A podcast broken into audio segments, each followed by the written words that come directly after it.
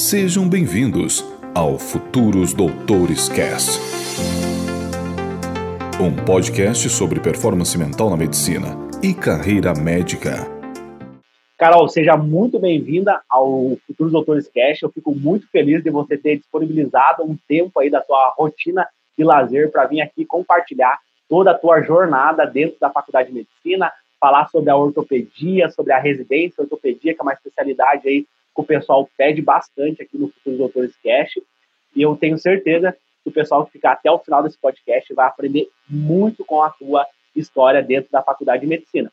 E, Carol, para nós começar aqui a nossa conversa, eu gostaria que tu desse um contexto aqui para as pessoas que estão escutando o nosso podcast. O que que tu faz hoje dentro da medicina de trabalho? Você uh, trabalha só no hospital, faz consultório, faz SUS, só particular? Onde que você trabalha? Só para dar um contexto para isso. Então tá.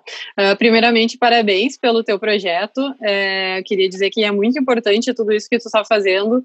Uh, o fato de incentivar uh, estudantes, tanto os que estão entrando na, né, na faculdade, os que não entraram e, e também uh, os que já estão na faculdade, isso acaba incentivando bastante e também traz uma vivência diferente, né? Esse contato com os especialistas acaba influenciando de alguma forma a pessoa escolher para que rumo vai, vai seguir.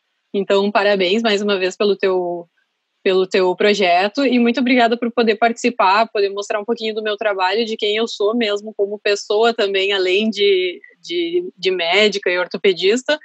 Isso é muito importante para mim porque eu valorizo bastante essa questão de poder mostrar como eu trabalho e a forma como eu lido a ortopedia diferente de, de de como era no passado, né, onde o ortopedista era visto como um homem bruto que servia para colocar o osso no lugar e era isso.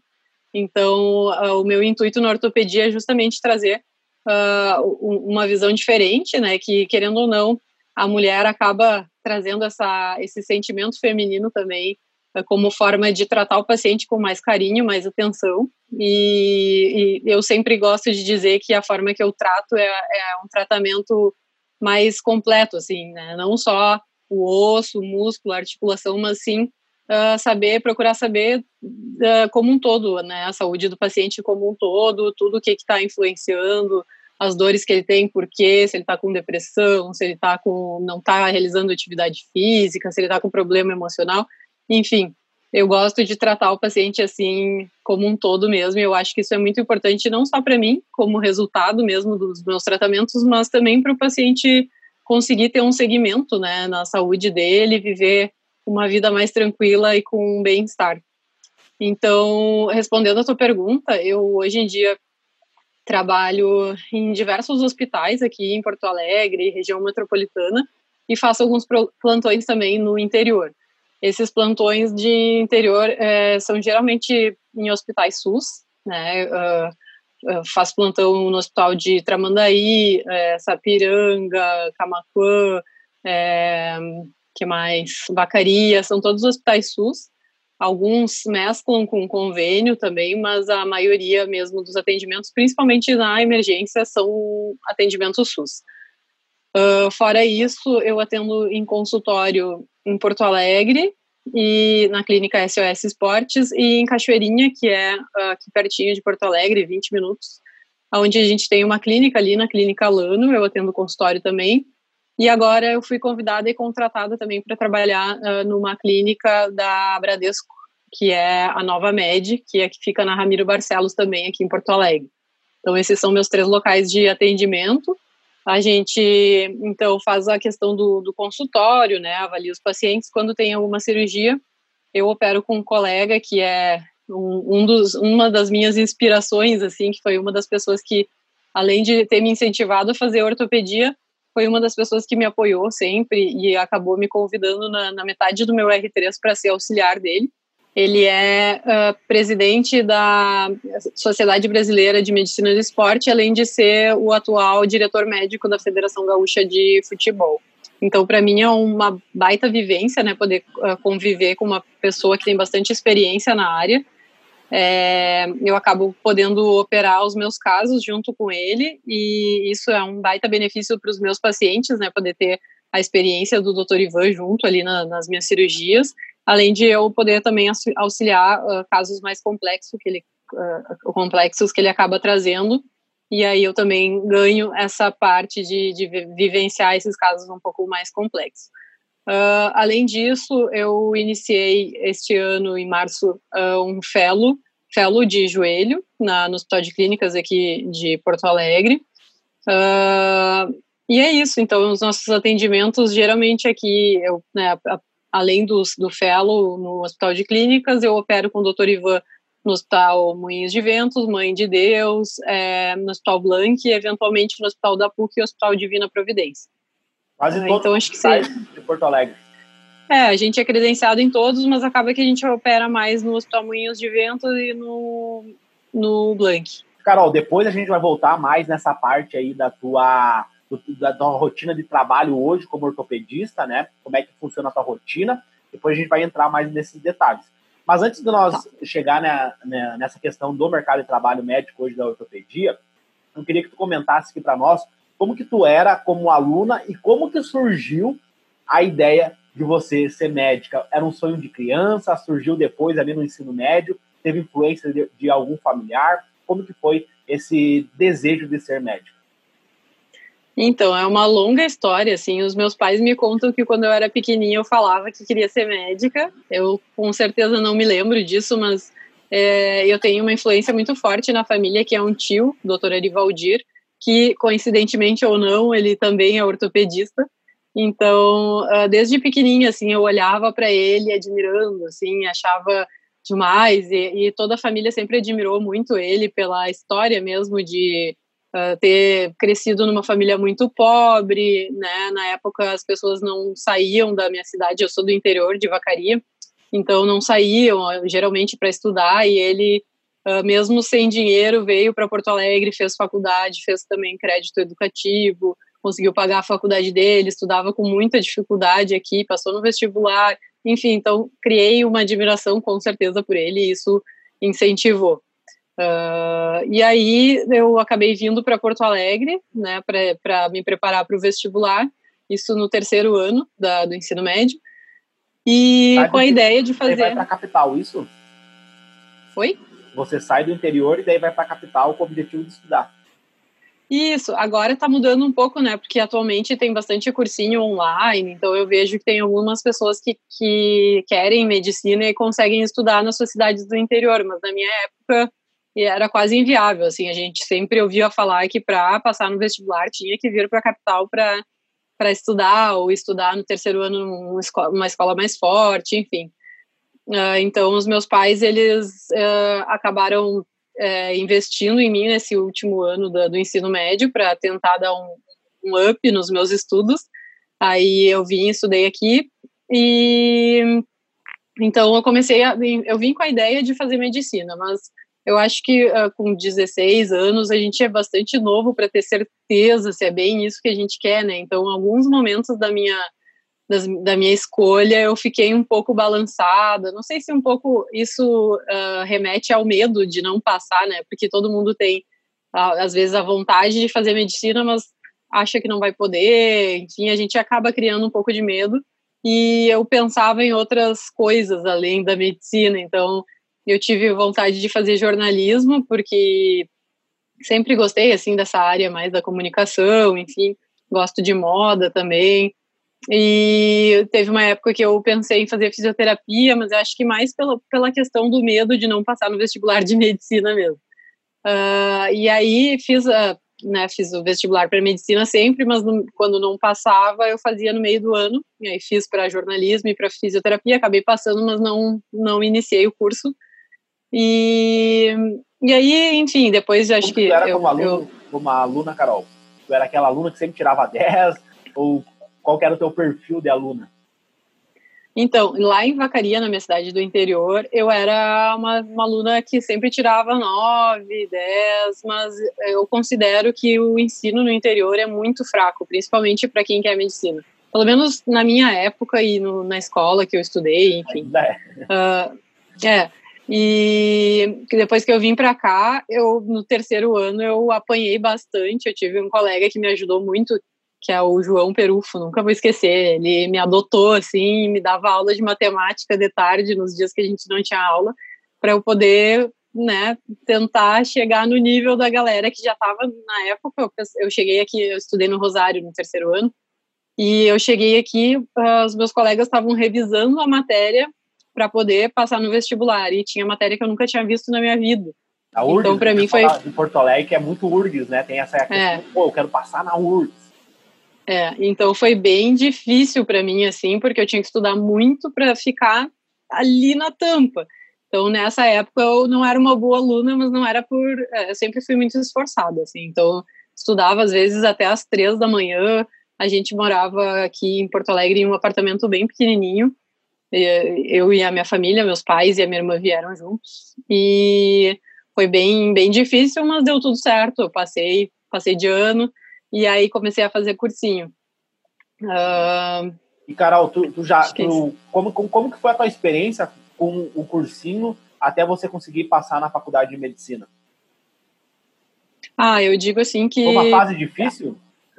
Para mim, acho que foi a fase mais difícil da vida, né? Porque não sei o que, que tu acha, enfim, mas para mim é uma época que tu fica no limbo, né? Tu não é ninguém tu não sabe se tu vai passar, tu não tem nenhuma previsão. Então isso deixa a gente muito ansioso e cada vez que o cada ano que passa a gente vai perdendo cada vez mais a confiança e vai desanimando. E é o que justamente não pode acontecer, né? Se a gente quer passar num curso tão difícil e concorrido e vencer e realizar um sonho. Então é bem difícil, acho que foi o período mais difícil da minha vida. Depois entrou o período da residência, mas o período pré-vestibular foi com certeza o, o, o, pior, assim, mais porque abalou bastante o meu psicológico, eu, enfim, daí não passa num ano, né, tu já não acredita mais, aí pensa em desistir, mas com certeza valeu a pena, assim, eu vejo que se eu tivesse desistido ou trocado de curso, com certeza não ia ser feliz hoje em dia, então tem que, tem que seguir, não adianta. E essa questão do emocional, né, é o mais difícil do vestibulando de medicina. Eu foi uma das fases também, como você mencionaste, também foi uma questão muito difícil para mim. Porém, eu, eu gosto de dizer, Carol, que foi uma fase de muito autoconhecimento. Foi onde eu realmente me conheci, vi como é que eu funcionava, como é que eu estudava, desenvolvi muita inteligência emocional, né? Eu busquei muito conhecimento nessa parte da inteligência emocional para me aprender a lidar com as minhas emoções. E Carol, então você teve essa fase ali difícil do vestibular e quando você passa na faculdade de medicina, como, como que foi assim a tua sensação, a sensação dos teus pais? E, e eu queria que comentasse qual foi a faculdade que você uh, foi aprovado. Então, uh, óbvio que, né, para quem veio assim de uma família mais humilde, uh, o nosso sonho sempre é passar numa faculdade federal, né? Então, para mim esse era o objetivo, era passar na URGS, né? Eu não podia me mudar daqui, tentar em outras universidades federais porque não, meus pais não iam ter condições de me bancar. Então, meu sonho era passar na URGS, mas acabei tentando em algumas outras e uh, eu passei na PUC aqui em Porto Alegre. Uh, eu lembro que na época, assim, óbvio que eu fiquei muito feliz, a gente vibrou bastante, foi bem emocionante, assim, os, os meus pais estavam aqui, a gente mora, morava, né, na época, uh, no mesmo prédio dos meus padrinhos, dos meus primos, e um deles uh, já era médico, já tinha entrado na faculdade. Então, eles estavam esperando eu e o meu outro primo voltarem do, do vestibular, e estavam todos na, na minha tia, a gente chegou e eu corrigi escondido, assim, e eu vi que eu tinha ido bem. Tinha corrigido e tinha dado muitos, muitos acertos, muito diferente dos outros anos. E comecei a chorar, assim, cheguei lá na, no apartamento deles chorando. Ah, eu acho que eu passei, eu, feliz da vida. Foi uma festa, assim, uh, mas foi bem estressante, porque eu sempre fui uma aluna uh, de tirar nota boa na redação. Eu sempre assim que eu fazia vestibular na PUC, ela na época valia de 1 a 5 e a minha nota era sempre ou 4 ou 5. Então eu tinha certeza que eu ia passar porque eu fui bem na, nas outras matérias e eu dependia só da redação. E, e, eu sabia, né, eu tinha certeza que eu ia acertar 4 ou 5, ia ganhar 4 ou 5 e ia passar. E aí, quando saiu o listão, não apareceu o meu nome. E demorou, não me lembro, acho que demorou um ou dois dias para sair o boletim de desempenho e a minha nota tinha sido três. Então eu caí muitas posições e aí aqueles dias foram um estresse, assim. Uh, aí depois teve a prova da URGS, eu não passei, enfim, depois me chamaram, eu, eu entrei na segunda chamada ali da PUC, enfim, daí eu fiquei com aquela coisinha assim, né, ai, mas a gente, eu não sei, tem muitas pessoas que são assim, a gente sempre acha que a grama do vizinho, né, é mais verde, então eu achava que eu tinha que ter ido para a URGS. O primeiro semestre eu fiquei um pouco com essa ideia, Uh, mas com o passar dos anos eu fui vendo que não adianta, a gente tem que acreditar que as coisas acontecem para o nosso melhor. E é para ser, é para ser, não adianta. For, tudo que aconteceu na, na PUC, assim, eu sou muito grata. Conheci, tive amigos para a vida inteira, amigos que hoje são meus padrinhos de casamento. Uh, conheci o meu marido na PUC, então talvez se eu tivesse passado na URGS, nada disso tinha acontecido. Enfim, não tem como saber, né? mas a gente precisa acreditar um pouquinho no, de, no destino. Uh, é, e depois disso, só coisa boa, assim, é muito bom o período da, da faculdade, foi Mas assim, Carol, eu, eu, queria te perguntar, como que foi a tua transição do vestibular de medicina para a faculdade de medicina? Você sai ali, então, de matérias como física, química, redação, e aí você entra para a faculdade de medicina, tem anatomia, tem a fisiologia, tem a bioquímica, tem a histologia prática ali, tem que ir no laboratório. Você teve essa, esse baque, assim, dessa transição, ou para ti foi tranquilo? Hum, eu acho que eu não tive um baque, foi bem, eu, eu tava tão animada, assim, que eu ia ser médica, então tudo para mim era novidade, tudo para mim era muito empolgante, assim. Uh, principalmente, eu sou, sou das áreas mais práticas, assim, então anatomia para mim foi maravilhoso, eu fui Uh, eu fui, como é que fala? A gente faz é, estágios assim para ajudar os, os, os, colegas que estão abaixo, né? monitora. Eu fui monitora durante quatro semestres de anatomia e amava. É, não gostava muito de bioquímica, histologia, mas acho que todo mundo se encaixa mais ou menos por aí. É a raridade de quem gosta, uh, que são coisas mais abstratas, né?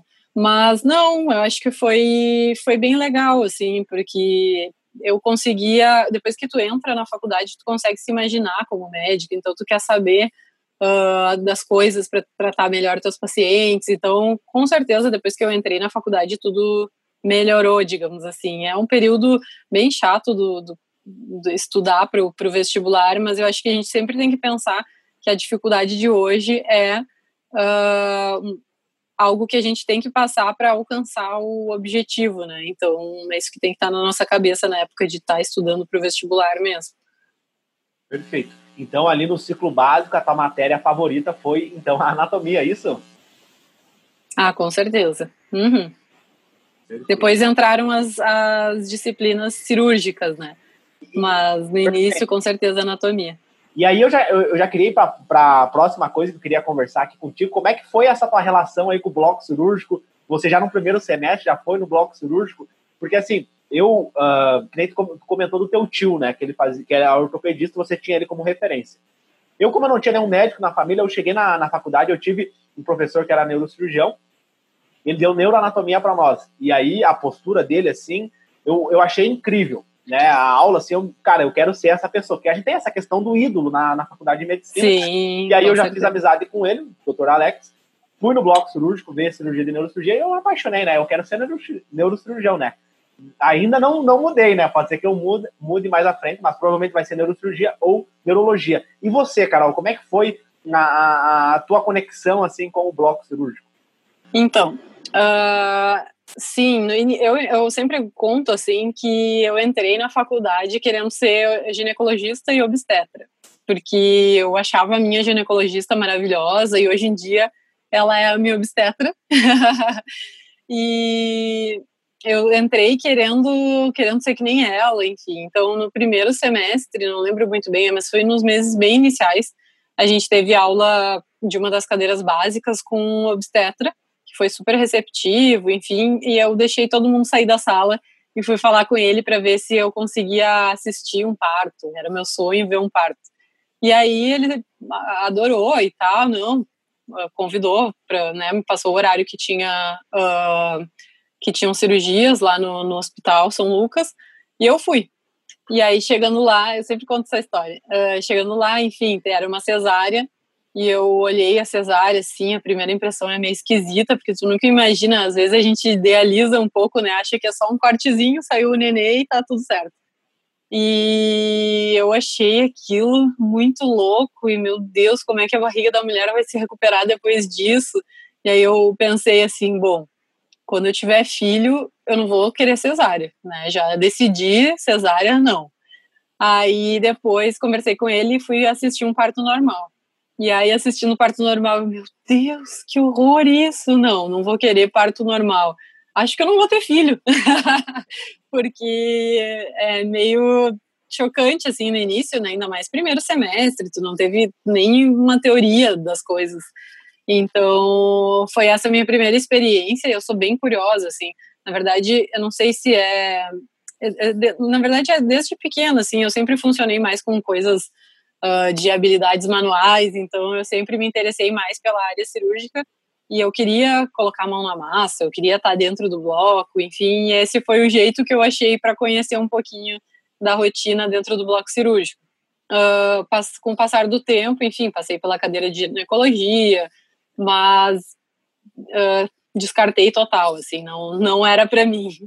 Eu queria, Carol, que tu, que tu comentasse para nós como que foi, assim, a tua, a tua vida social? Porque às vezes eles me perguntam muito lá no DM do, do Insta, né? O pessoal me pede muito, pô, Léo, como é que é a vida social? Né? Tem muita festa, não, não, não, não tem. E eu vejo que depende muito da pessoa, né? Tem a pessoa que é mais de boa, tem aquela pessoa que tem uma vida social mais ativa. Você participava da atlética, praticava exercício físico, algum esporte que você se identificava? Como que era a sua relação, assim, extra uh, faculdade, assim, digamos, mais do social da medicina? Uh, digamos assim que falando de festas da medicina eu, eu participei de quase todas assim é, festas da turma e enfim entre entre veteranos bichos enfim. Uh, confesso que eu nunca consegui ir no tal do intermédio.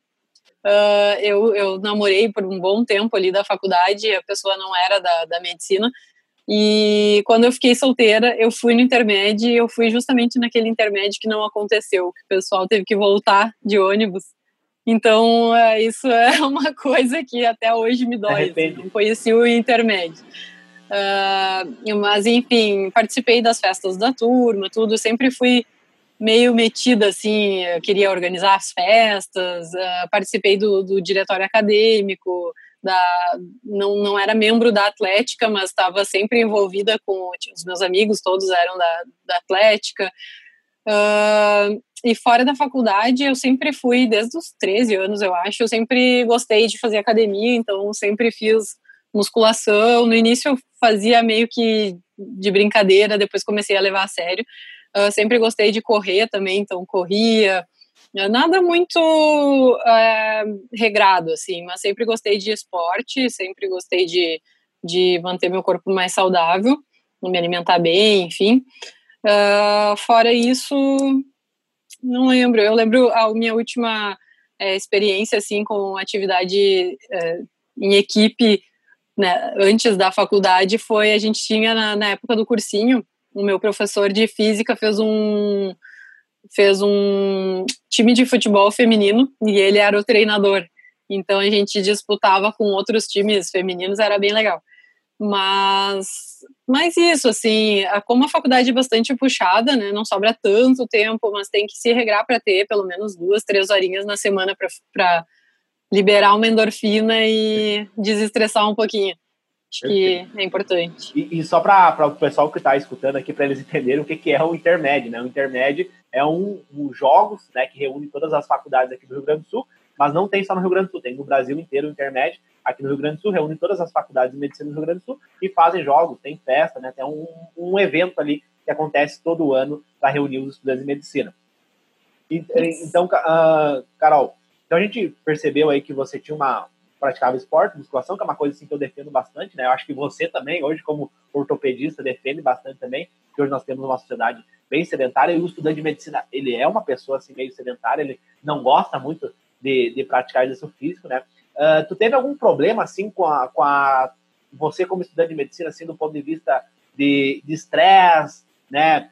uh, burnout, né? Hoje tem vários estudos aí do, do burnout estudando medicina, ou você sempre cuidou da alimentação, exercício físico, cuidava ali da tua saúde mental?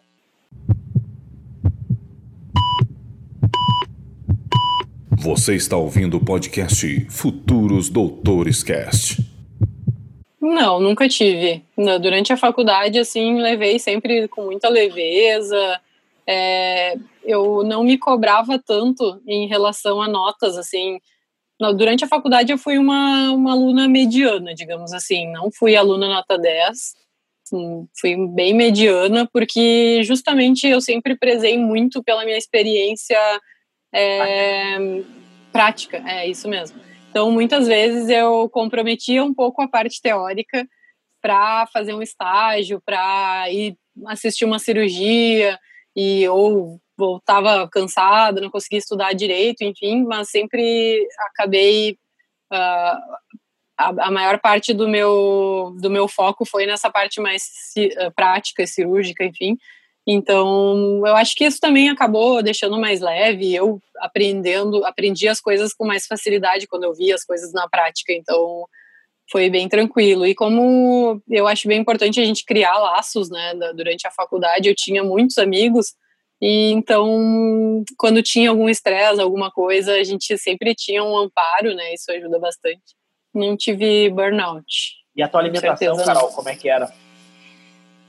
Ah, eu sempre gostei bastante de, de cuidar da alimentação, inclusive era motivo de, eu brinco de bullying, mas não é de bullying, mas de piadinha dos meus amigos, que eu levava sempre minha marmitinha, e sempre não, mas da metade da faculdade em diante, assim, eu comecei a, a levar minha comida, isso me, me proporcionava, além de menos despesas, eu conseguia me alimentar sem precisar ficar comendo besteira, né, então sempre cuidava, mas nunca também nada exagerado, assim. Eu acho que o equilíbrio é tudo, né?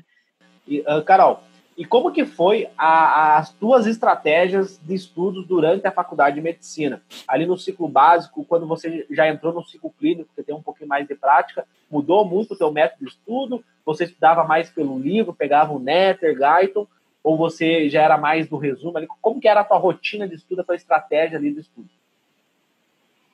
Sempre estudei mais por livro, não tinha muito essa coisa de hoje em dia, né, que é tanto aplicativo e coisas uh, no iPad, nem tinha, nem sei se tinha iPad, se tinha era muito caro, não tinha condições de ter.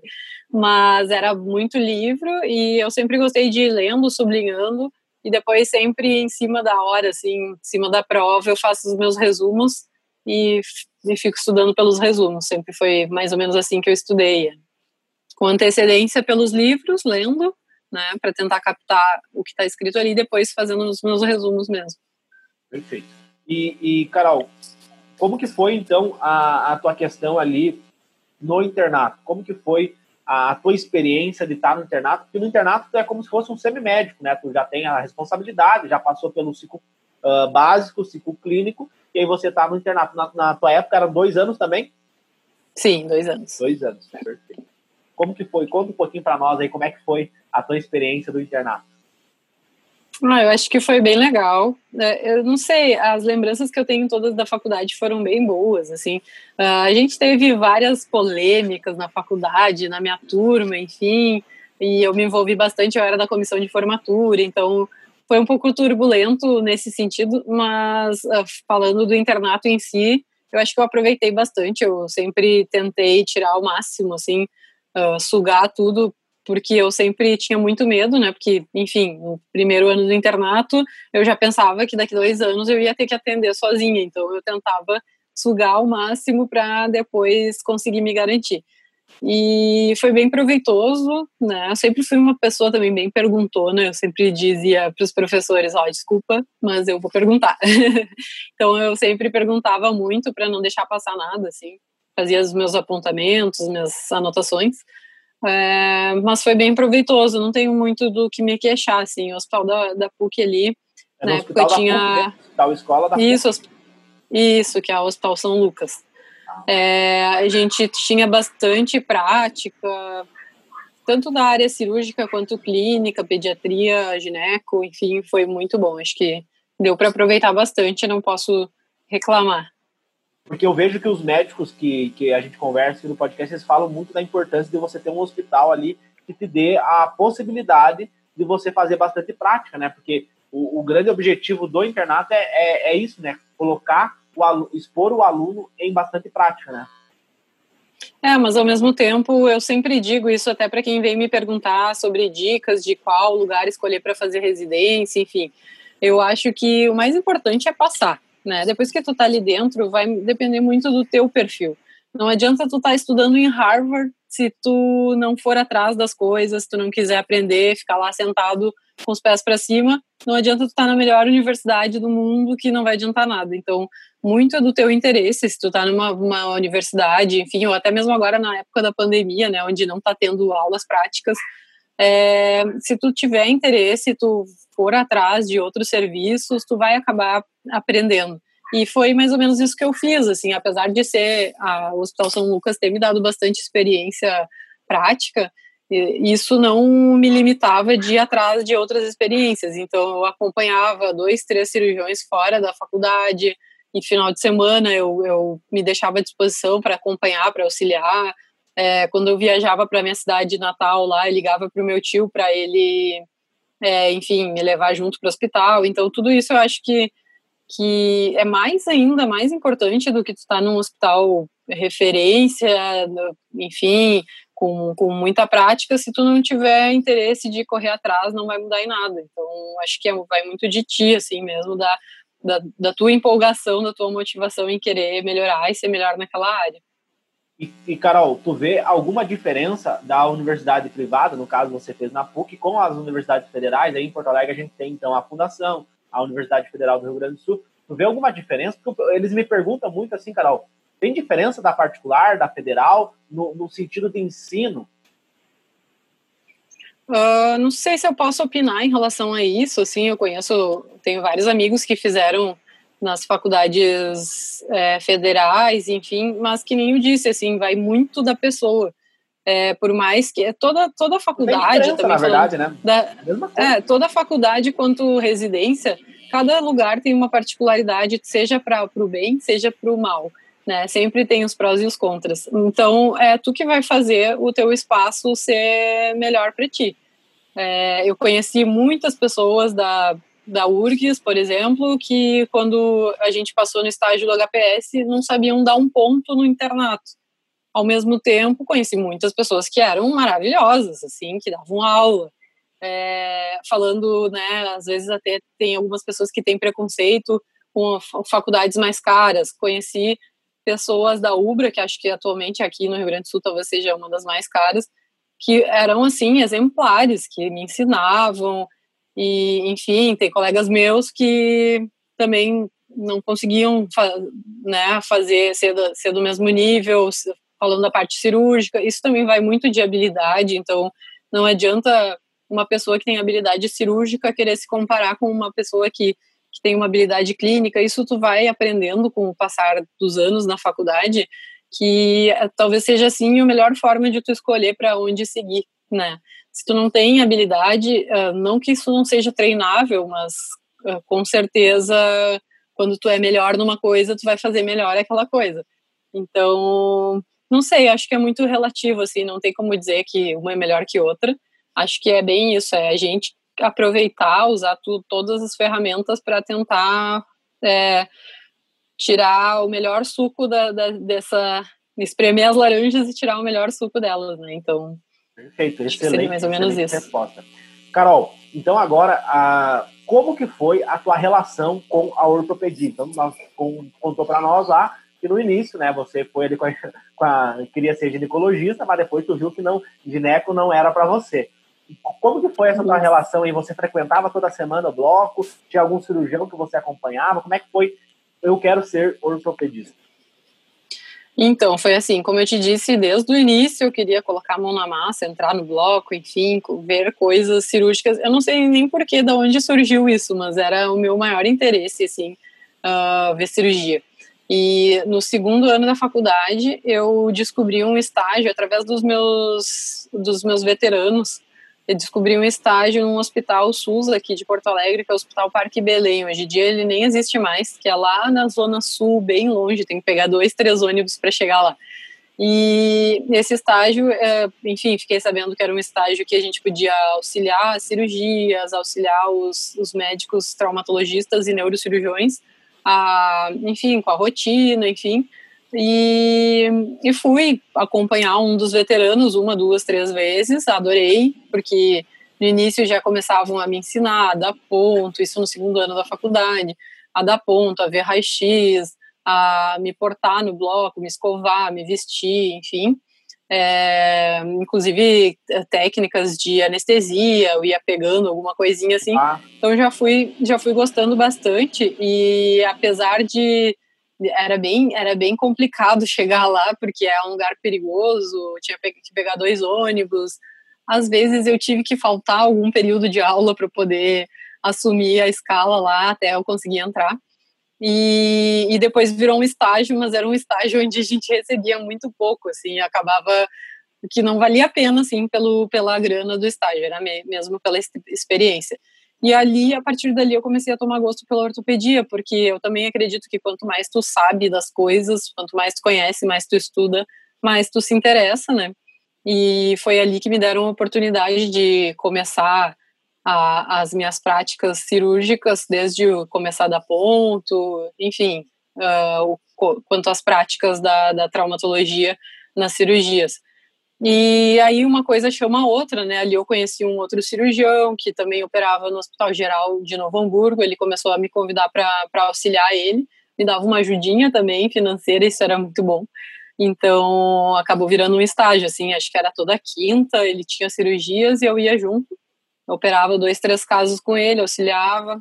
E, e assim foi indo, fui conhecendo outros cirurgiões, conheci, uh, fiz estágio na, no Grêmio Náutico União, aqui em Porto Alegre, durante três anos, e aí que eu conheci o Dr. Ivan Pacheco, ele também me proporcionou acompanhar as cirurgias dele, então tudo isso eu fui vivenciando, aprendendo e ganhando habilidade de prática cirúrgica, né, então foi mais ou menos por aí que foi me, me que a, a traumato, a ortopedia foi me conquistando pela acho que pelo fato eu ter começado a ir atrás, mas também por ter conhecido, ter tido contato com, com pessoas é, com experiência que me ensinaram bastante e obviamente o meu tio, né, que foi uma das pessoas mais incentivadoras.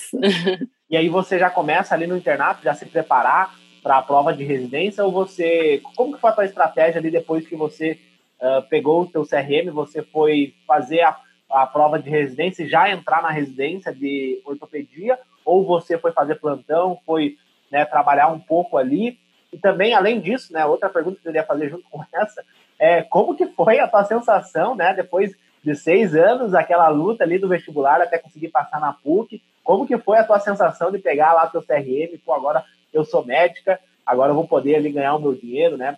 Poder retribuir aí todo o apoio da minha família. Como que foi essa, essa experiência aí? Tá, então eu quero deixar até uma dica, assim, que é quando eu entrei no, no internato, eu tinha, já tinha certeza que eu queria ortopedia, traumatologia, mas é, eu queria me permitir conhecer outras áreas e, e, ver realmente se daqui a pouco, né, eu não estava forçando a barra, querendo traumato só porque eu tive muita experiência na área e aí estava pendendo para essa área. É, além disso, tinha muitas pessoas que vinham é, me, no meu ouvido dizer, ué, mas por quê? né? Uma menina, tu nem é forte, tu é magrinha, vai fazer traumato. Para que fazer traumato? Vai fazer uma coisa mais tranquila, para que passar trabalho? Então eu, eu, repensei assim, né? E me dei a oportunidade de conhecer alguma outra área que me interessasse para ver se brilhasse os olhos eu trocava de, de área para fazer a residência. Então, eu acabei fazendo estágio prático na área da otorrino e gostei bastante, mas não, não brilhou assim como foi a Traumato. E, e aí, e isso é uma dica que eu sempre dou até para os meus bichos. Eu acabei falando: olha, não, não foca já desde o início da faculdade, é, tenta tirar o máximo de experiência de todas as especialidades que tu puder, para que tu faça uma escolha mais assertiva, assim, não tão tendenciosa, né? Uh, mas mesmo assim, não teve jeito, eu me apaixonei pela Traumato, acabei depois fiz estágios na área da Traumato e decidi uh, seguir a Traumato. Daí me formei, óbvio que foi, tá entre, acho que, os três uh, acontecimentos mais importantes e felizes da minha vida. Foi maravilhoso, assim, tanto a formatura, a festa, tudo que a gente organizou, é, toda a experiência, enfim, ver os meus pais felizes com a minha conquista. Eu foi muito coincidência, mas eu me formei junto com a minha irmã no mesmo ano e no mesmo mês e a gente fez a festa juntas, então foi foi demais, assim, foi emocionante. E a irmã também era medicina? Não, é odonto. Se formou dentista e a gente fez a festa. Ela se formou um final de semana antes que eu e a gente fez a festa juntas. E foi, foi maravilhoso, assim. Mas eu tinha, eu tentei, fiz a prova, mas sem, sem me cobrar. Como eu não estava estudando muito, assim, para. Eu estava mais focada mesmo em aprender para atender logo depois que eu me formasse, e não para passar direto na prova. Eu também queria é, juntar uma grana antes de entrar na residência, porque na residência a gente ganha uma bolsa que é, não é muito condizente com a nossa realidade, os nossos custos, né? Então eu queria juntar uma grana, meu sonho era comprar um carro, eu também não tinha carteira de motorista, então eu já estava ali com uns 27 anos. Carol? Uh, fazem cinco anos, hum, 27, é, 26, 27. E eu não tinha ainda carteira, então eu queria tirar carteira, comprar um carro.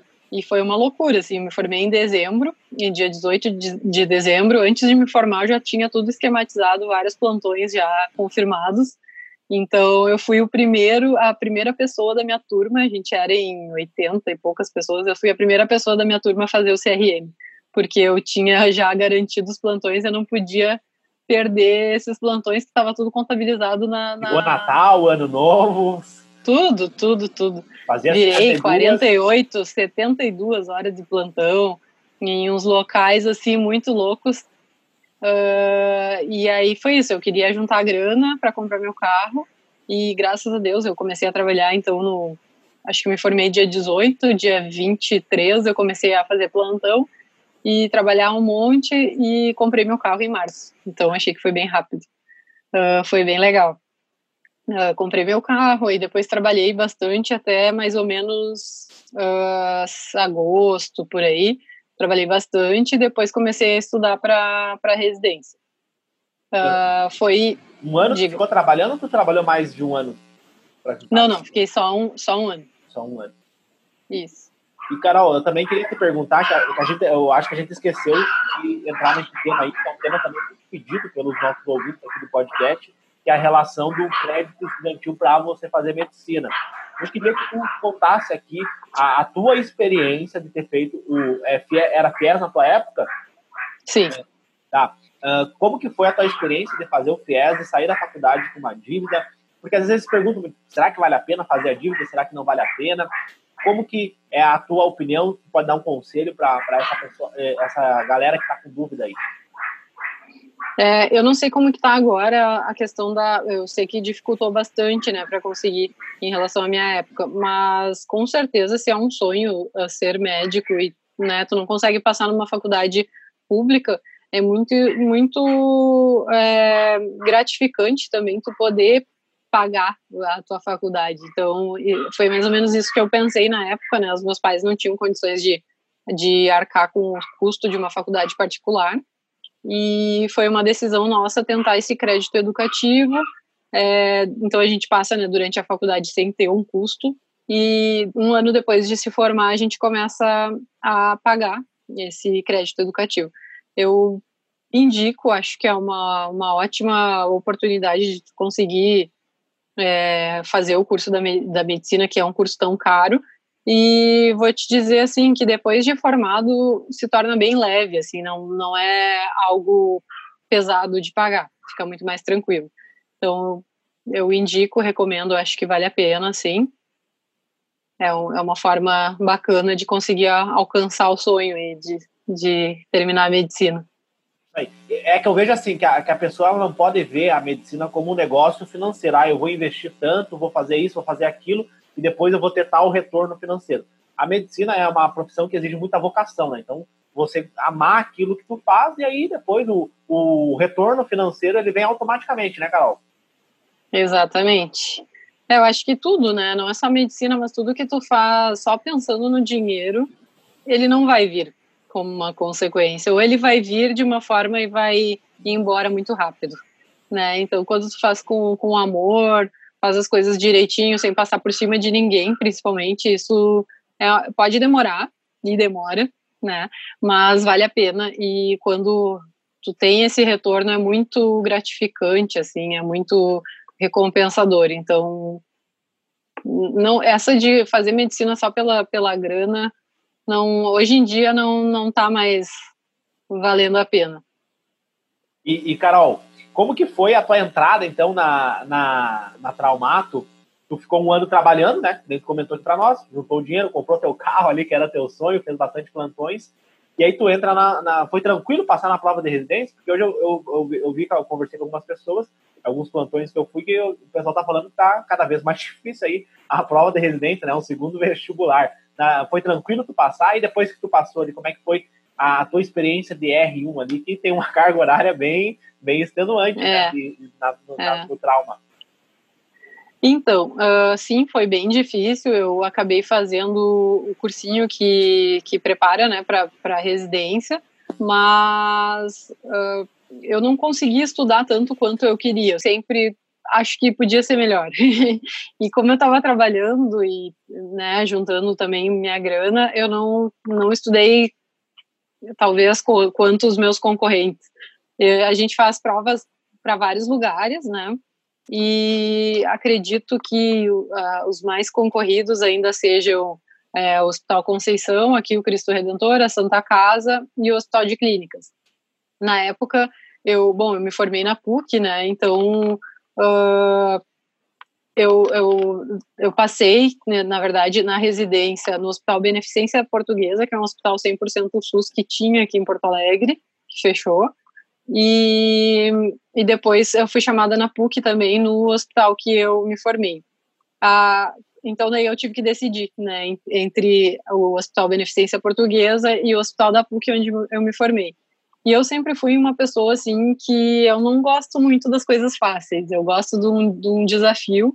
Uh, eu pensava que ficar na PUC, óbvio, ia ser muito mais fácil para mim, eu conhecia todo mundo, todo mundo, né, uh, e talvez me facilitasse um pouco.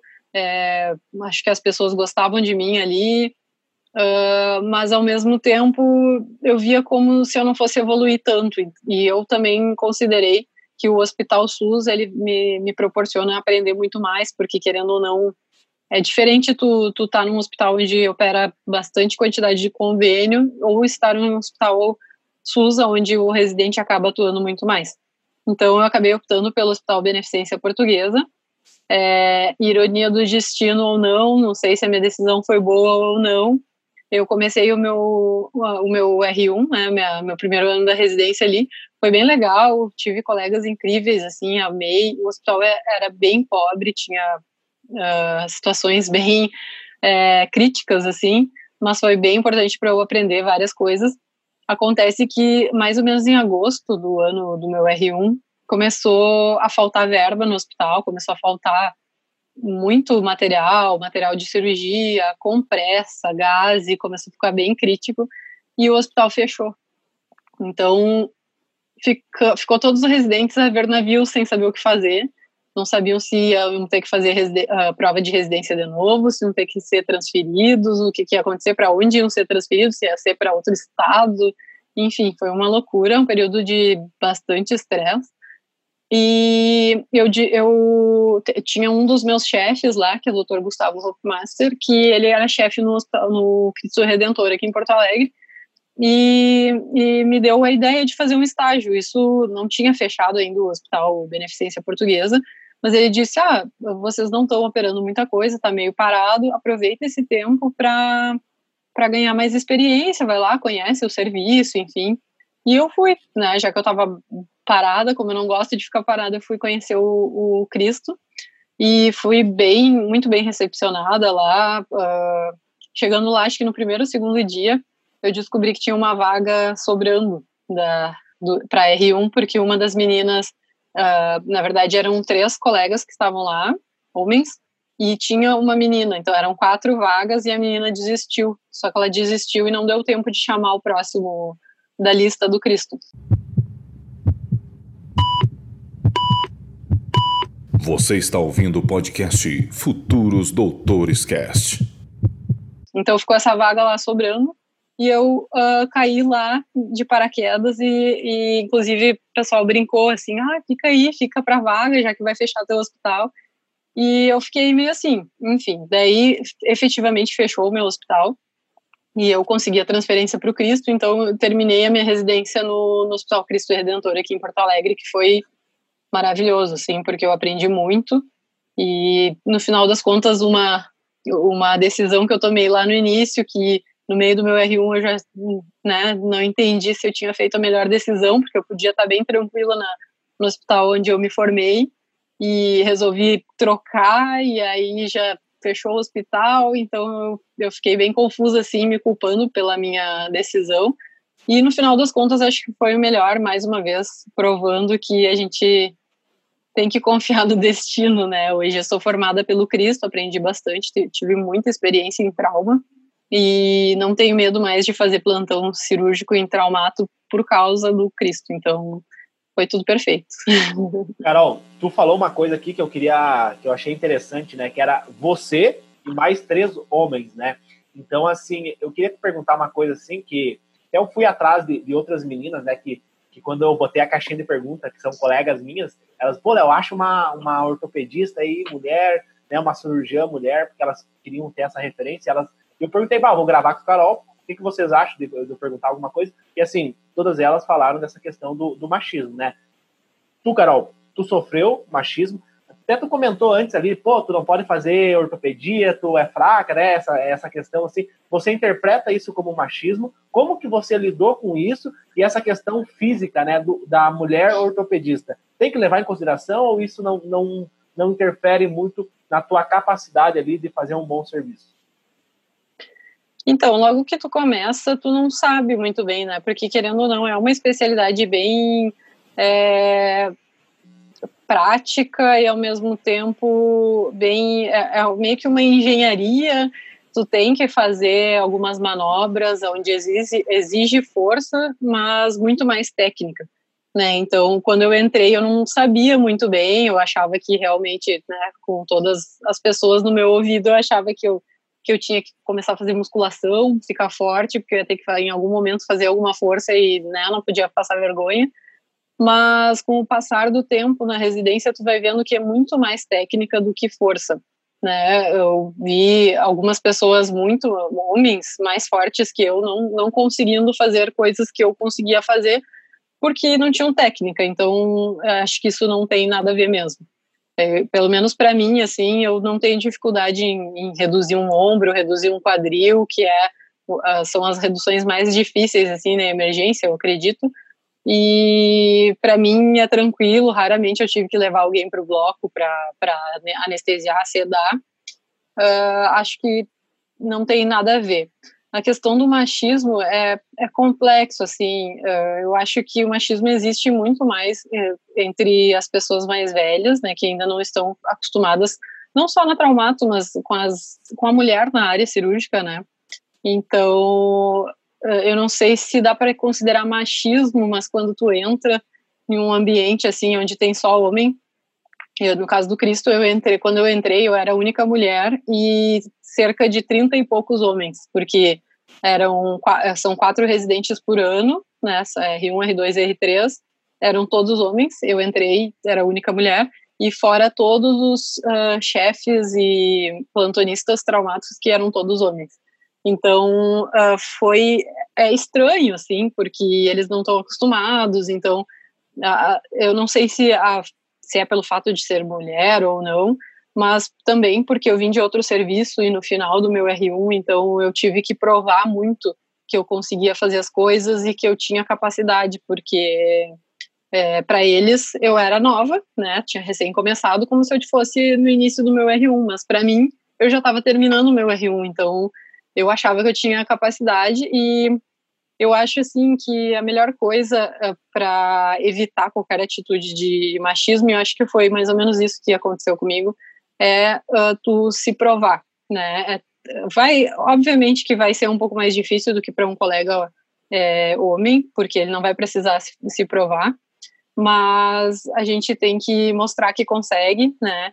E passar por essas críticas, enfim, sem uh, levar para o pessoal, porque às vezes é uma não é questão de maldade da pessoa que que não que está te julgando ou que não está vendo o teu potencial, mas sim uma fraqueza dela, né? E admitir também que uma mulher menor, mais magrinha, vai conseguir fazer a mesma coisa do que do que eles. Então, eu não sei se, se é machismo ou é a questão de se acostumar mesmo com com ter mais mulheres nesse, nesse tipo de espaço, porque a gente sabe que não é comum, e principalmente na ortopedia não é comum, né? Então, eu vi que as pessoas evoluíram o pensamento com o passar dos anos ali, porque logo na sequência eu, eu ganhei uma R mulher, então depois veio a Rafa, e depois veio a, a outra R né? Era eu R3 mulher, depois entrou a Rafa e depois entrou a Débora. Então, tinham três mulheres no serviço, entrou mais uma plantonista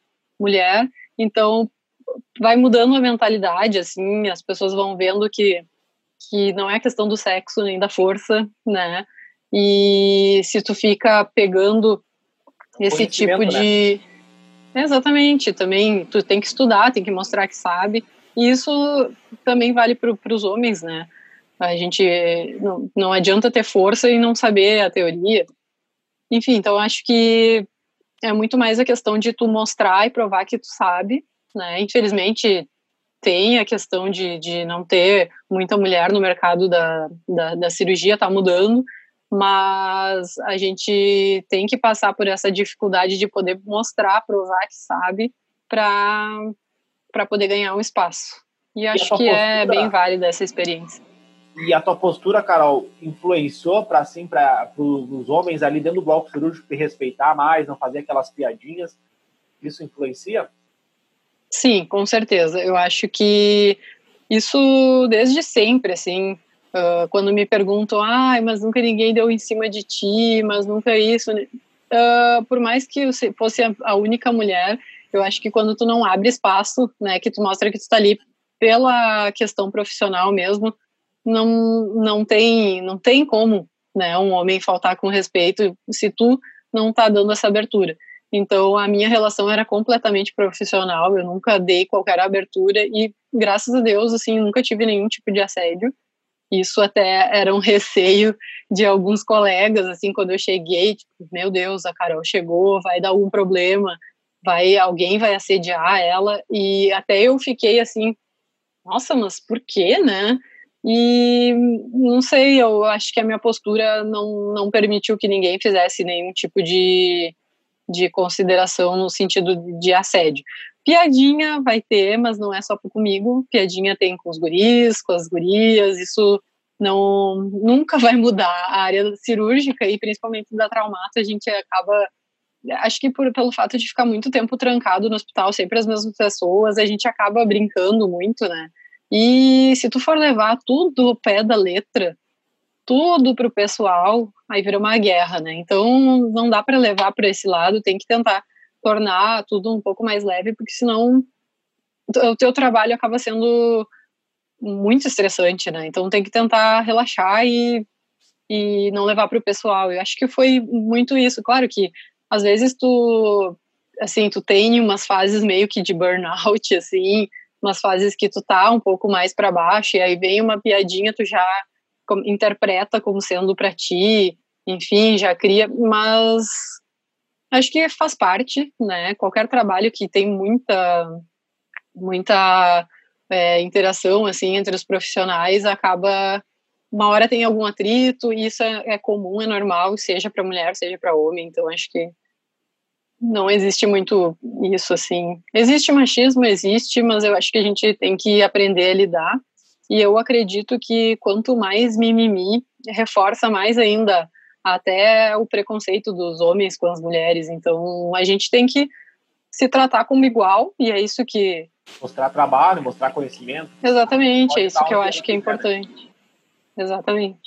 Perfeito. E, e, e essa questão, Carol, que tu Desculpa. falou aqui, foi, foi muito boa a tua resposta, e essa questão da, do, do bloco cirúrgico, né? Eu frequentei algumas vezes ali, acompanhando uma equipe de neurocirurgia, né? Porque eu, eu tenho esse desejo de fazer neurocirurgia, talvez eu mude, né? Não quero me apegar, peguei o teu conselho aqui ao longo do podcast, uhum. não quero me apegar à neurocirurgia, quero abrir o leque também, mas eu tenho um carinho muito grande. E eu via no bloco cirúrgico que tinha essa, essa, esse engajamento muito forte, tanto do, do cirurgião, o, o, R5 da neurocirurgia, né, a toda a equipe ali, o técnico de enfermagem, o anestesista brincava e, e falava uma coisinha aqui, eu conheci, uh, fiz muita amizade com, com, os anestesistas, me ensinaram como é que entubava, por que, que usava tal, tal farmaco, por que, que não usava outro, qual era a dosagem. Então eu vejo que no bloco cirúrgico tem as brincadeirinhas, mas também é um ambiente bem, bem família, né, Carol?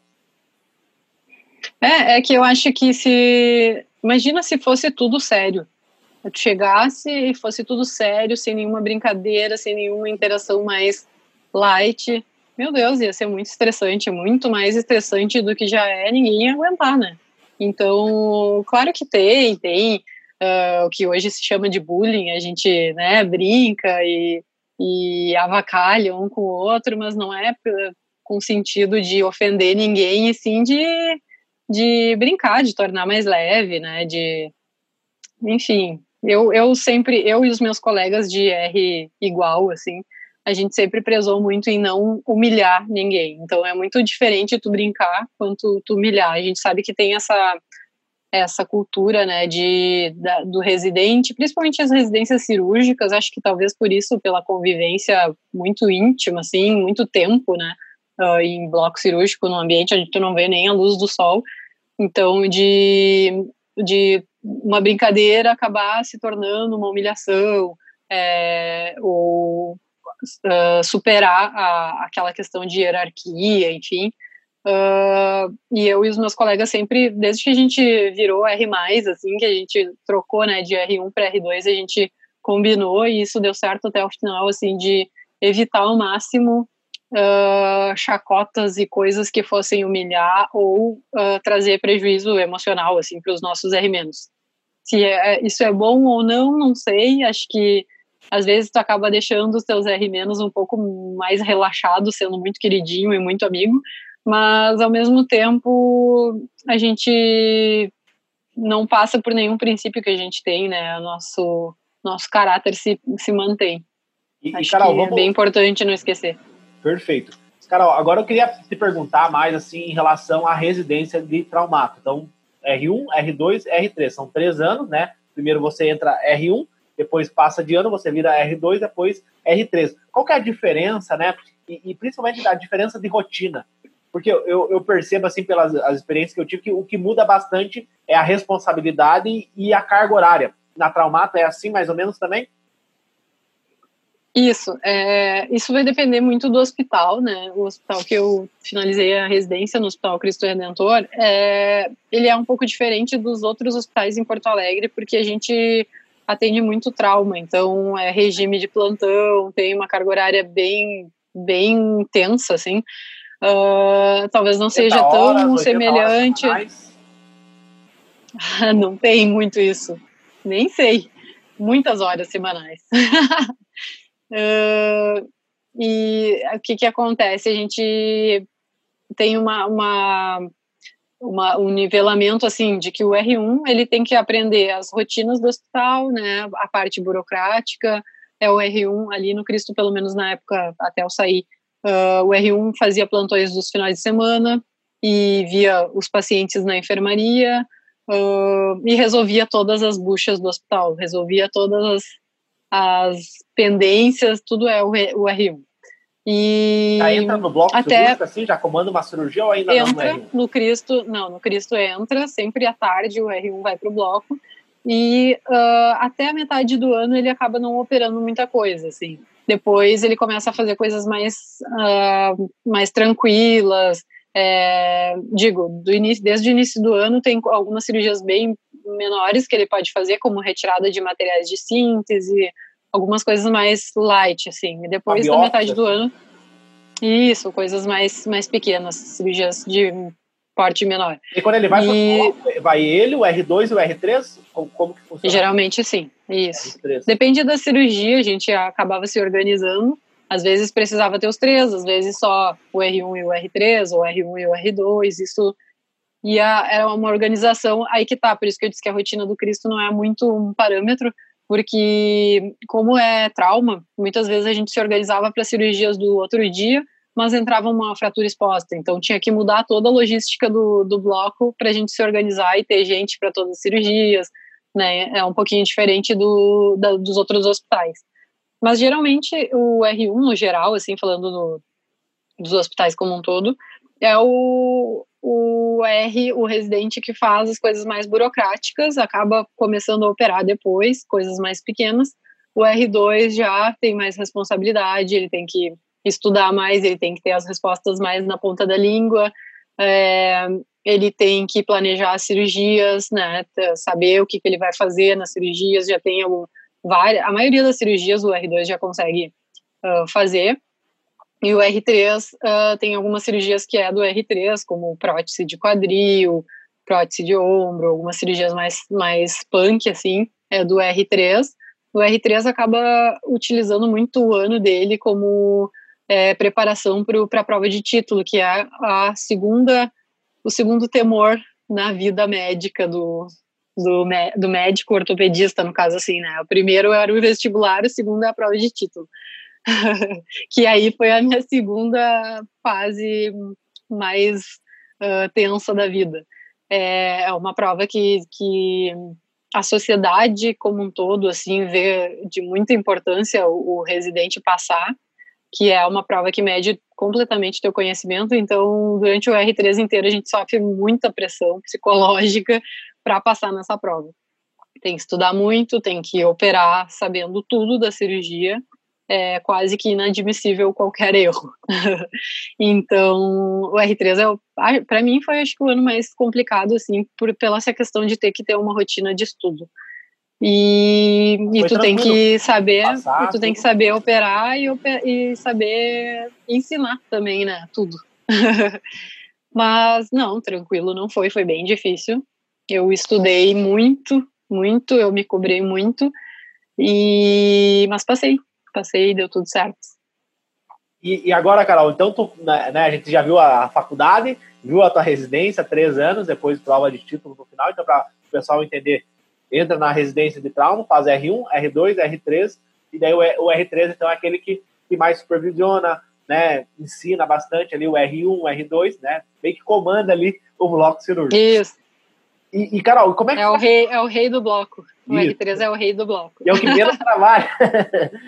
É, é que, é que escolhe as suas cirurgias, é que organiza, enfim. Tá. Uh, eu, eu, queria entrar agora num, num tópico aí que eu acho que é super relevante nós, nós, entrar agora, Carol, que é a questão do mercado de trabalho, né? Da, da traumato, ortopedia.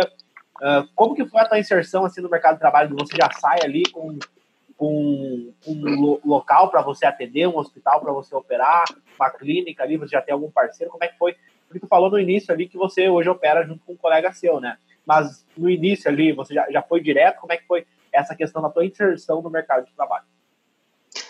É, mudou bastante, né? Antigamente era muito mais fácil, é, as pessoas já saíam empregadas, assim. Mas tá bem concorrido, tá bem diferente o mercado do que no passado. Uh, acho que eu tive um privilégio, assim, de ter sido convidada por esse meu colega para operar com ele, então foi um pouquinho mais fácil é, já saí com essa oportunidade. Então, é, logo que a gente sai, é, tá, tá, bastante diferente do que era no passado, assim, mas a gente precisa pro, ir atrás da, de, de, de, de trabalho, né? Uh, geralmente o, o médico ortopedista recém-formado, ele acaba trabalhando bastante fazendo plantão. Então, é, esse é o benefício, às vezes, de ter passado por uma residência uh, onde tem bastante trauma, porque a gente acaba não tendo muito medo de fazer plantão, onde vai ser inicialmente o nosso ganha-pão, né? Uh, então, para mim, acabou que eu já tinha alguns contatos aqui na região metropolitana, então já, já iniciei fazendo alguns plantões. é, mas com certeza o maior benefício foi eu já ter começado essa é, é, ter começado essa minha experiência como ortopedista mesmo com esse meu colega que me convidou para operar com ele. É, geralmente não é tão fácil no início, né? Porque mudou bastante essa essa logística assim do recém-formado ortopedista, que antigamente era muito mais fácil, tinha muito mais mercado e hoje em dia está bastante competitivo por ter muita gente se formando. Mas eu sempre acredito que se tu corre atrás e, né, e, e conhece as pessoas e se dá bem, fica facilita. É, hoje em dia, então, como eu havia dito, eu, tô, eu trabalho em consultório, uh, opero com esse colega, faço alguns plantões e também tenho a possibilidade uh, de algumas clínicas uh, populares ou clínicas de convênio para a gente iniciar trabalhando é, com atendimento de não de emergência, mas de emergências de menor porte, digamos assim, que não são hospitais. Além disso, né, é importante estudar para algum concurso, hospitais maiores acabam fazendo concurso para ingressar como, como traumatologista, ortopedista do hospital, também é uma, é uma oportunidade. Mais ou menos por aí, então, que, que, que funciona. Carol, esse é, início. Desde o início ali do, do podcast, deu para perceber muito a questão do network e também a questão de você conseguir estágios, depois ali ah, você saiu de um hospital que tinha né, quebrado, digamos assim, né, financeiramente, você migrou para outro porque você tinha contato, você já sai da, da, do R3 ali com contato, né, e aí vem essa questão do, do network. Você sempre foi, assim, uma pessoa carismática, como que foi essa questão da tua, que, que hoje eles chamam muito, né, de social skills, né, as, as a, como é que é que diz, habilidades sociais, acho que é essa é o termo correto, habilidades sociais para você conhecer as pessoas e conseguir né, eh, ter mais facilidades para você ingressar no mercado de trabalho. E durante a faculdade também você utilizou muito o network. Isso, eu acho que é uma característica muito da minha família, assim, de ser comunicativo e, e, de, e eu também sou, não sei se dá para considerar carismática, mas sou bastante, eu digo que eu sou bem metida.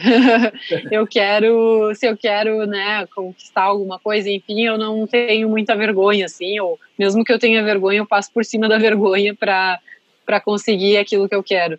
Então, acho que os meus contatos, assim, né, meu, meu networking foi uh, bastante assim, vencendo a vergonha, vou, vou pedir uma oportunidade, né, o não eu já tenho, então vamos ver o que, que vai surgir, e as pessoas, no geral, veem isso como uma coisa boa, né? Não veem essa questão assim, como, ah, ela é, ela é metida, quer estar em tudo ao mesmo tempo, mas não, veem, veem como uma coisa boa de alguém que quer aprender, que quer evoluir, e a maioria dos profissionais vê isso como uh, uma forma bem positiva da na nossa formação.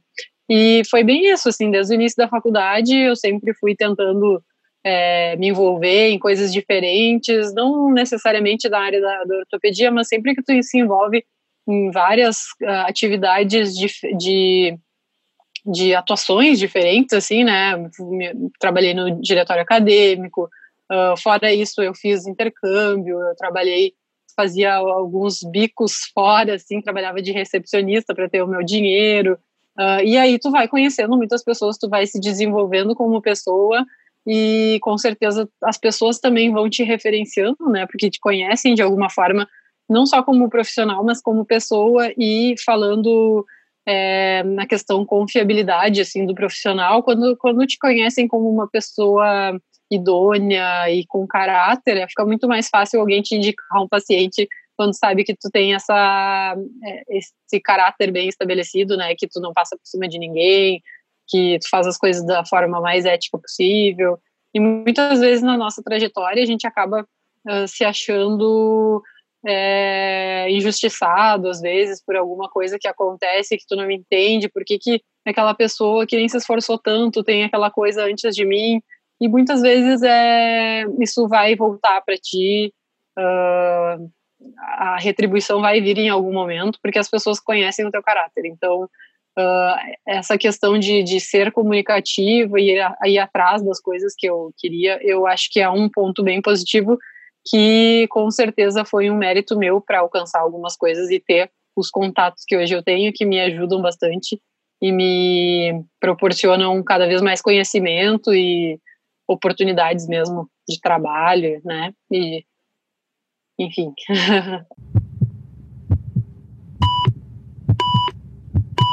Você está ouvindo o podcast Futuros Doutores Cast. Carol, outra coisa também que eu queria pontuar, que conversa também com essa questão de network, que é a questão do empreendedorismo com a medicina, dessa questão do médico vender o serviço dele, né? Hoje, como tu comentou, está muito mais concorrido, nós temos inúmeras faculdades de medicina aqui no Rio Grande do Sul, no Brasil inteiro, né? Abriu muita faculdade de medicina, ou seja, daqui a alguns anos a gente vai ter mais médico, portanto vai ter mais competição. Como que tu vê essa questão do, da, do médico vender o serviço dele, né? E quando eu falo vender, eu estou falando vender no bom sentido, né? Ele, ele mostrar para o paciente dele o que, que ele o que, que ele consegue oferecer, né? E eu vejo que dentro da formação do médico, tanto na faculdade como na residência, esse tipo de coisa não é falado, né? É, é muito, pelo menos a minha percepção, quero que fale a tua também. Mas assim, não, não é debatida essa questão, né? Como é que eu vou fazer uh, o marketing da minha, da minha clínica, como é que eu vou fazer o meu marketing pessoal, como é que eu vou oferecer o meu serviço. No Conselho Federal de Medicina tem várias regras, né? E o médico uhum. precisa seguir essas regras.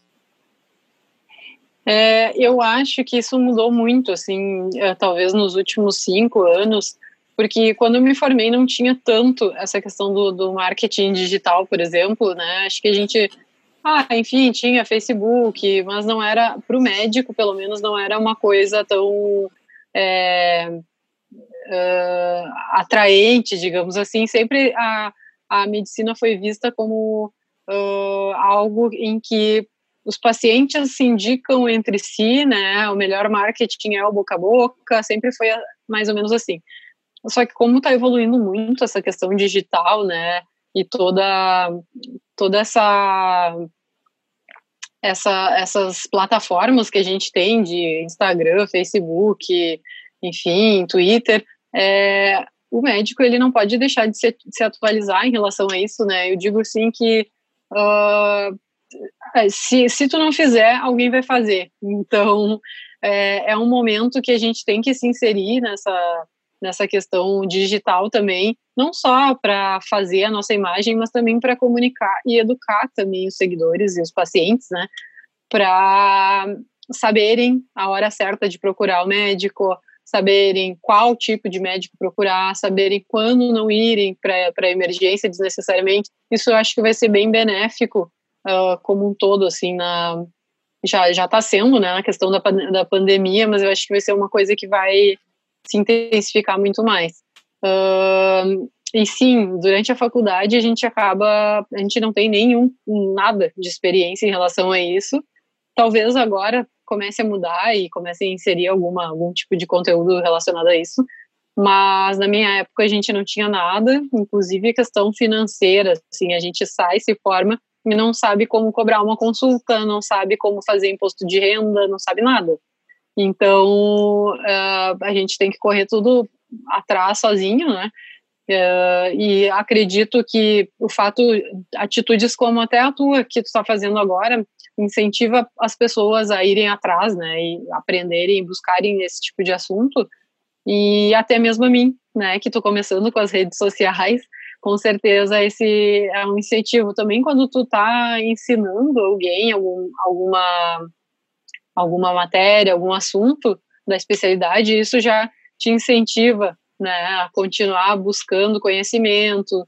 Enfim, eu acho que a, as plataformas digitais hoje em dia são uma ótima ferramenta não só para a gente se promover, né, como imagem de, de sua imagem profissional, mas também para informar. E eu até estou participando, não sei se foi através daí que tu me conheceu, mas eu estou participando de um projeto bem bonito que uma cirurgia plástica de São Paulo criou, que é o Padrinho Med, e isso tem me, motivado bastante, assim, como diminuiu bastante o fluxo de cirurgias agora com a pandemia, eu tenho utilizado os meus tempos livres para criar conteúdo com elas, com, com elas e com ele, né, agora entrou um menino novo, e a gente tem discutido alguns temas, eu tenho voltado aos livros para revisar alguns alguns tópicos que né, a gente acaba esquecendo. E acho que elas ganham, eu ganho, e elas também me ajudam a criar conteúdo. Então, está sendo bem benéfico, acho que é bem legal. Esse projeto da Flávia, assim, foi um projeto muito legal. Até eu comentei lá no post dela, foi uma ideia genial, né? E o, o Júlio também, que eu entrevistei recentemente no podcast, também está fazendo essa dinâmica aí, né? Porque te ajuda, porque o médico não tem muito tempo para estar tá produzindo conteúdo para as redes sociais e o estudante ele vai ter um pouquinho mais de tempo, né? E, e Carol, tu tá começando agora, né, nas redes sociais, e eu, eu sou apaixonado, né? Eu passei em medicina sem pisar numa sala de aula, né? Não fosse o YouTube, eu não teria passado em medicina, não teria condições de pagar cursinho. Então, assim, eu sou apaixonado pela internet. Legal. Acho que a internet, ela revolucionou, ela quebrou vários paradigmas, ela uh, fechou algumas desigualdades que a gente tinha, né? Antigamente a medicina, tu tinha que pagar o cursinho, né? Como tu comentou, né? Hoje tu não precisa, tu pode ir pro YouTube, Google, então só depende de você. Eu acho isso incrível, né?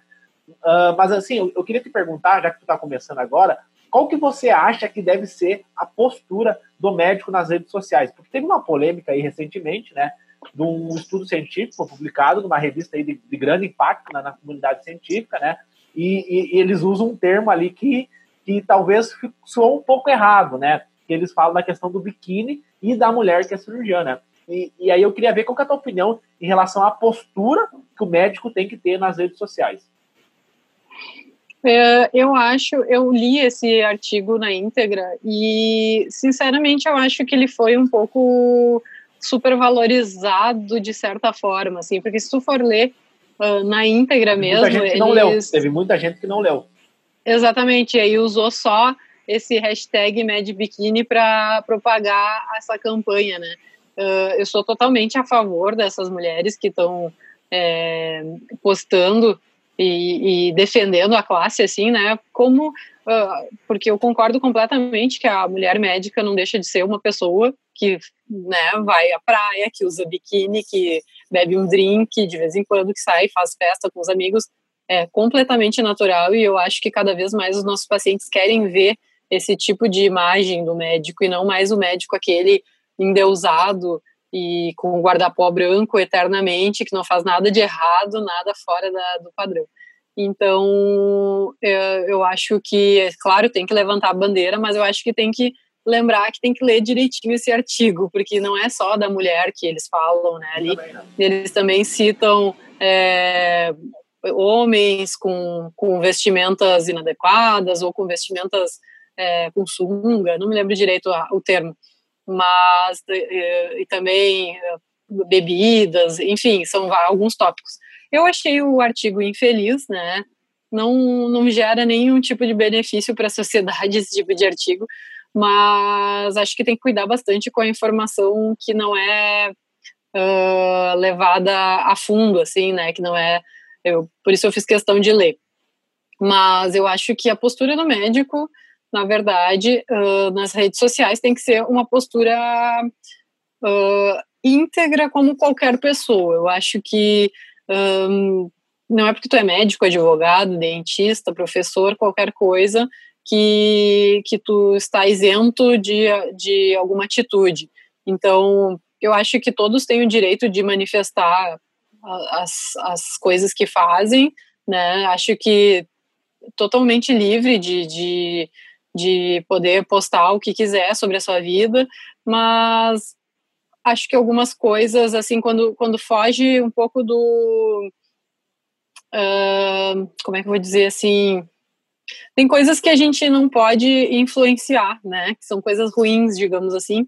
Que, por exemplo, seria fumar, né? Postar uma foto fumando, ou drogado, uh, né? São coisas que acho que nenhuma pessoa deveria postar para não influenciar esse tipo de, atitude negativa.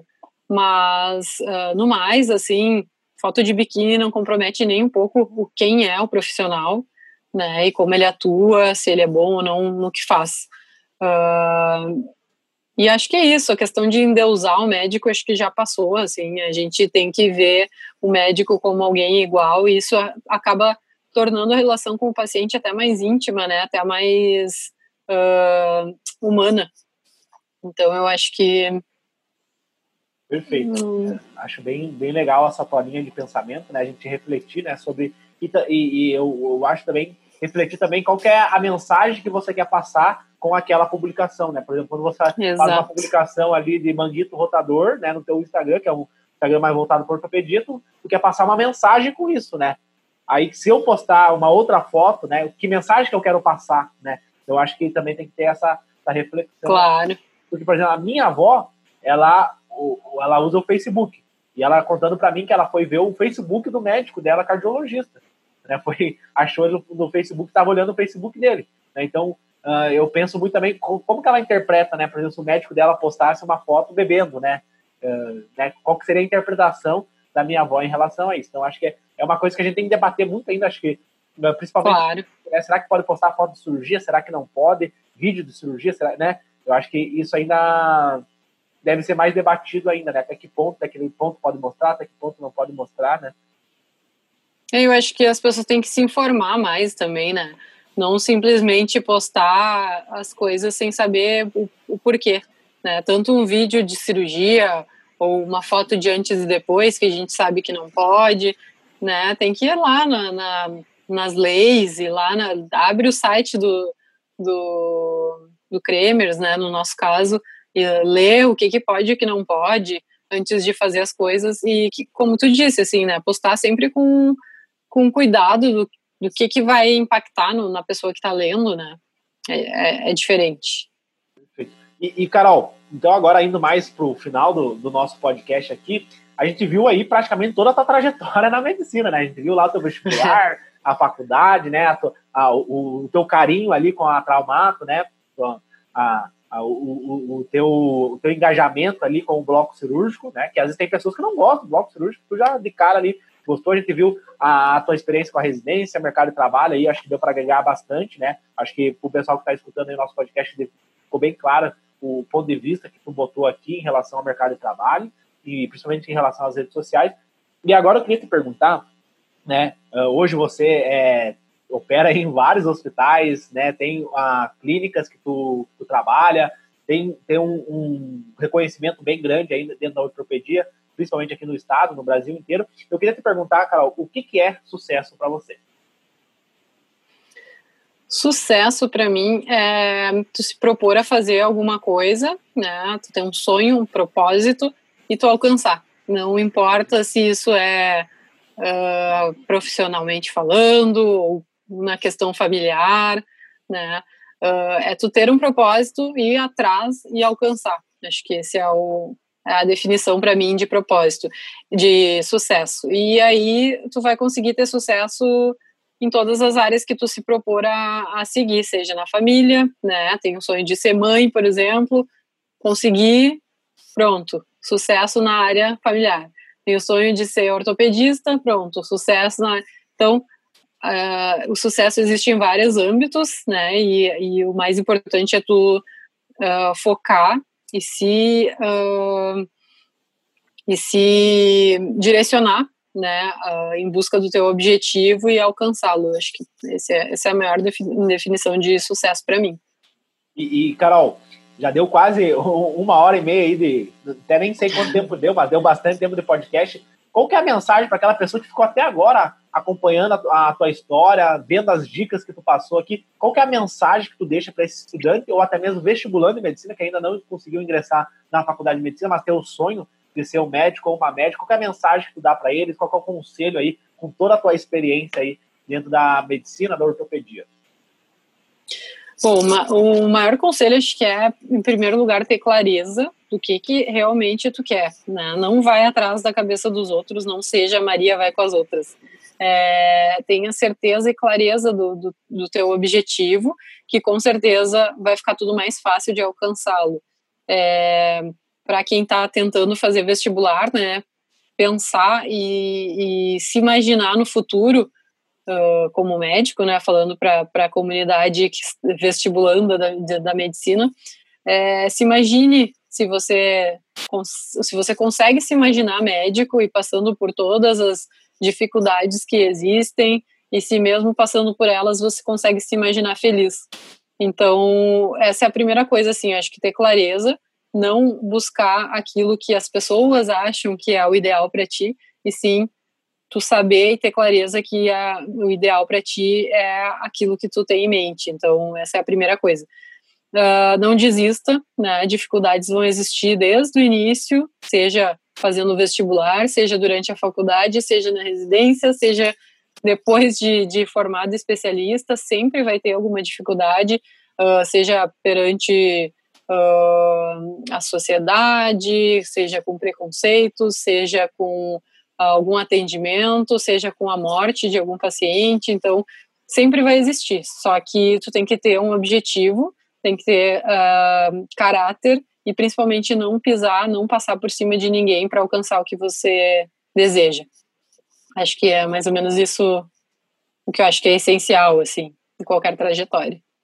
Perfeito, Carol. Perfeito. Foi incrível conhecer toda a tua história aí dentro da medicina. Não deu para a gente abordar todos os temas, né? A gente poderia falar, ficar até amanhã aqui falando sobre ortopedia, sobre a faculdade de medicina, mas acho que deu para a gente abordar os principais temas aí da tua, da tua trajetória dentro da Com medicina, certeza. da tua história de sucesso dentro da medicina. Então, acho que a galera que ficou até agora agregou muito valor. Eu queria aqui, novamente, expressar a minha gratidão por você ter apoiado o nosso projeto. Significa muito, né? Você vir aqui e dar esse relato da tua, da tua jornada aí na medicina. Isso tem um impacto muito grande para a medicina como um todo, né? Nós termos a visão de quem já passou, já trilhou tudo, né? Então significa muito para mim você ter reservado um tempo do teu lazer para vir aqui apoiar o nosso projeto do Doutor. Muito obrigada e quero dizer que também significa muito para mim você ter confiado em mim, na, na minha história, né? Podia estar aqui contando uma história que não fosse tão agradável, mas você confiou e, e para mim também é importante poder passar uh, e fazer as pessoas uh, conhecerem um pouquinho de, de quem é a Carol, ortopedista, Uh, quero dizer que eu estou disponível. Quem quiser pode contar comigo, pode acessar meu perfil ali do Instagram, onde a gente está tentando criar, além de conteúdo, vínculos, né? E networking, como tu falou, como sempre. Então, o, o importante é todo mundo aprender juntos e eu estou aqui para tirar mais dúvidas. Se alguém ficar com alguma dúvida, pode entrar ali, me procurar que sou todo, todo ouvidos. Perfeito. Então, pessoal, vou deixar aqui embaixo o Insta da, da doutora Carol. E aí, se vocês quiserem perguntar mais alguma coisa para ela que a gente acabou não abordando aqui, só vocês mandarem um DM lá para ela que ela responde todo mundo. Com certeza. Muito obrigada. Você acabou de ouvir o podcast do Futuros Doutores Cast. Em breve, mais conteúdo para você. Um podcast sobre performance mental na medicina e carreira médica.